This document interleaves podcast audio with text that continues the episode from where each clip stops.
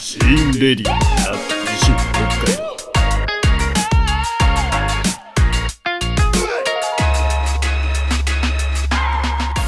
シーンレイディオアット西北海道。この番組はドローカルメディアシーンで取り上げた記事を中心に各編集者が西北海道を知らせそして語り尽くすポッドキャストです。はい。MC 春宮でお送りいたします。えーとですね Today's シーンえーとシーンに記事が上がると思うんですがえーとですね同心さんの記事よりえー1月16日土曜日えー北海道新聞、えー地方版ですね、後志版で、えー島巻デマンド型交通導入と、路線バスを保管4月からということですね。うんと、えーと、島巻村、えーとですね、後志地方、地区でいう、えー南西一番端ですの、えー島巻村。で、えーまあ、現状、バスが、えー少ないというか、存続が難しくなって、えー結構減便になっているのが現状で、えっと、現状、ニセコバスさんが、うんと、スッツまで行っていたのかな？ですね。で、えースッツから今度は、えー岩内町の方に向かっているような路線バスの、えー路線図というかなんですけどデマンド型交通とはバスのような路線の形ではなくて、えーどこからどこまで行きたいですというのを事前に予約することによって、えー有償でもしくは無償で、えーまあ、タクシーに近い形で使える交通ですね。で、えー、と国交省がこの辺の優勝で、えーの運送に関して、えー、と見直しを図ったのが2019年のうんといつだったかな、えー10月2019年10月に、えー自家用自家用優勝旅旅客運送の制度見直しについてというのが調べると出てきますが、うん、優勝で、えやる場合のうんと、まあ、タクシーとかそういう業界がタクシーバスの業界を守るために今まではそういうものを認めてなかったんですけれども、えー過疎化によってだったり、えーバスタクシー事業が成り立たない場合に、えーそういったうんと自家用車を用いて提供する運送サービスとこれを、え運営するのは市町村だったり NPO 法人がやるんですけどというようなこの制度を使って、えーデマンド型交通を導入すると現状も、えー西北西北海道って各自治体は結構じ、えー人口少ないのでうんと日記町もデマンドバスやってますし、えー、と予定36でも何箇所かあったかと思います。えー、くっちゃん町に関してはデマンドではなく、えっ、と、ルートでぐるぐる回るようなバスという形での、えー実施、えーですね。で、えっ、と、鴨江内も確かデマンド型交通をやってます。えっ、と、まあ、主に市町村のジャンボ、なんて言ったらいいかな、ジャンボタクシー的なハイエースのような車ですね。もしくは、えっ、と、あれは、コミューターとか、ああいう車は、なんて言うんでしたっけ？シャトルバ、なやちゃうな。えー、何バス？ロケバスみたいなやつのサイズ感でよくやっているものですね。で、まあ、思うのは、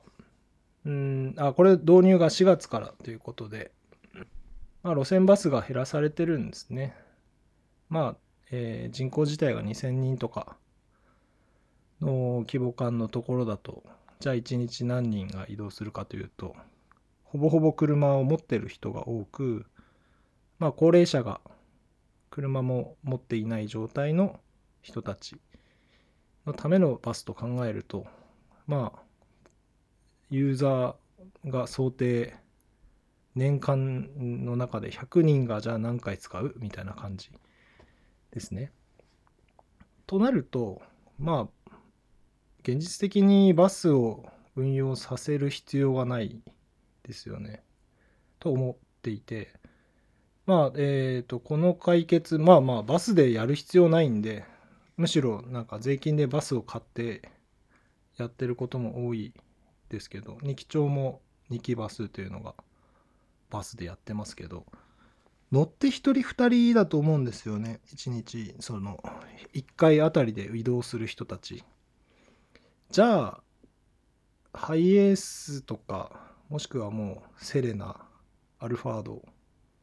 レベルでミニバンでよくね？っていうのが正直なところ。10人以上で一気に移動することないと思うんでそういう車でよくね？っていうのが正直なところで、まあ、税金だからって高いものを使ってしかも燃費も悪いわけですよ。大きいバスって。なのでそういうものが利用料に跳ね返ってくるようであれば別に小さい車でよくねっていうふうに思っています。これもどこかでツイッターのつぶやきかなんかかなでも言ってる人がいましたけど本当そう思いますよ。あのバスが走って待合している人とかを見た時に一人のために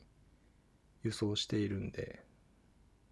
これはまあバスというより車ですね。というか現状じゃあ自動化自動運転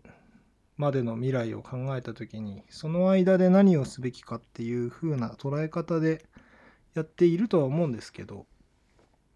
うん、その時の仕組みがそのまま使えるようにって考えてこういった仕組みを使ってほしいものだなと思いました。うん、でえー、っとですね今の余市町の町長が余市町の町長になるまで前に手塩町という稚内から、えー、稚内豊富町まあ道北ですねの隣の手塩町というところの副町長で、え、2年間かな。やってた時にえー、のってこっていうサービスを連携事業というかでやっていたのが、えー、のってこ NOTTECO ですね。相乗り相手が見つかる国内最大ライドシェアサービスのってこと。で手塩町と手塩から稚内を結ぶ相乗り交通事業という形でこのサービスをアプリを主に使って、えー、手塩から稚内まあ手塩の人たちが行きたいのは主に稚内市、まあ、周りに大きい町が稚内になるんでそこに行くついでに乗せていったらどうかっていうような構想でやっていました今はほぼ登録もされてないのかなうん。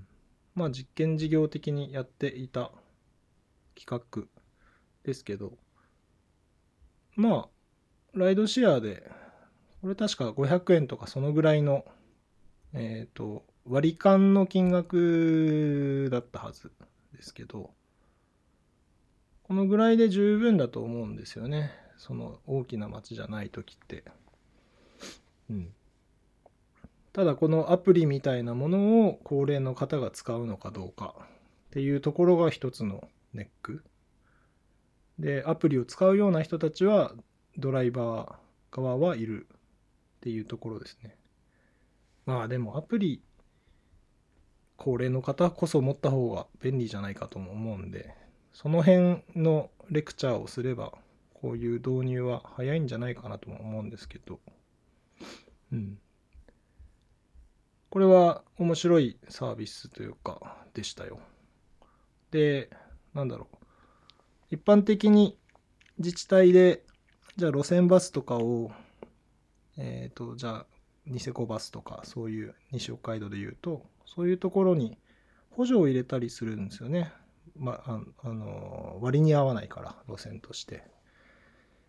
っていうお金を出してまでやるぐらいだったら、よっぽどこういう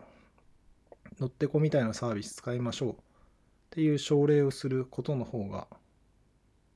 お互いにメリットがあると思っていてうん。なんだろうな、その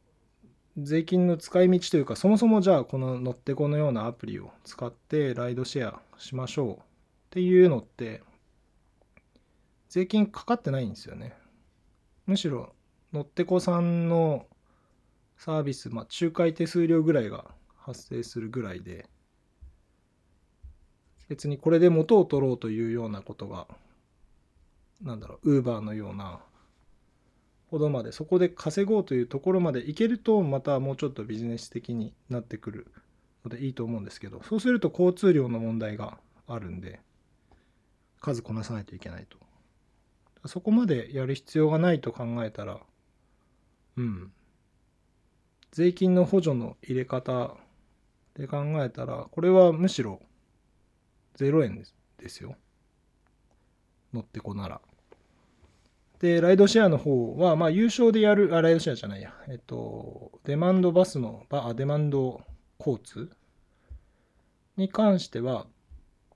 優勝でやるので、どのぐらいの金額なのかな？一般的には5キロで500円とかそのぐらいだったはずですけど、うん。まあ料金はこの後、有識者会議的な村とニセコバスとタクシー事業者で構成する会議で検討すると。まあタクシー事業者がどのぐらいいるかによって金額の設定が変わるとは思うんですが、うん。これでなんとか食うというぐらいであればっていう感じ。うん。まあ難しいとこっすね。それで食ってる運転手さんもいたりするとなると大変だけど、過疎っていうのは、じゃあ税金でそれを補助すべきなのかとか、そういうことに行くより、なんかね、あの、どこでしたっけ？猿払か。猿払町の、えっ、と、ホタテ売れまくって、人世帯あたりの所得がめっちゃ高いみたいな、ああいう小さい町の戦い方の方がいいんじゃないかなという気もするんですが、うん、っていう感じ。まあ、デマンド型交通はバスじゃなくて、小さい車でやった方がいいんじゃないっていうのは、ちょっと思ったところですね。はい。以上、今日はこんな感じです。さようなら。